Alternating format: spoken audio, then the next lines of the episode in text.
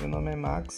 No tema de hoje iremos abordar a ênfase em valores e competências amplas de conhecimento e socioemocionais.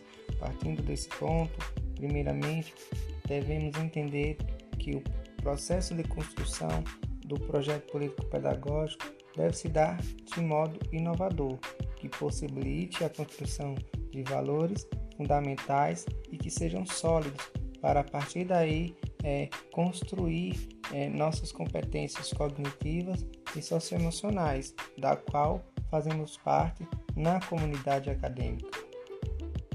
Devemos entender também a educação como processo de desenvolvimento humano, tal que ocorre em uma aprendizagem ampla, integrada e desafiadora. Chegando no processo de comunicação e aprendizagem, devemos entender que a aprendizagem ela é motivada pela ação profunda, ou seja, intrínseca ou extrínseca. A intrínseca é quando é, a pessoa não depende do controle externo, de premiação ou de punição, é dela.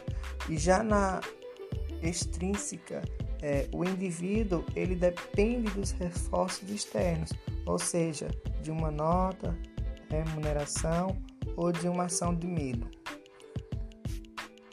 Considerando isso, chegamos ao ponto de equilíbrio e compartilhar e personalizar, onde diz que a construção da aprendizagem ela deve ser um equilíbrio entre a elaboração coletiva e personalizada. Tais ações elas refletem intensamente entre a comunicação grupal e pessoal.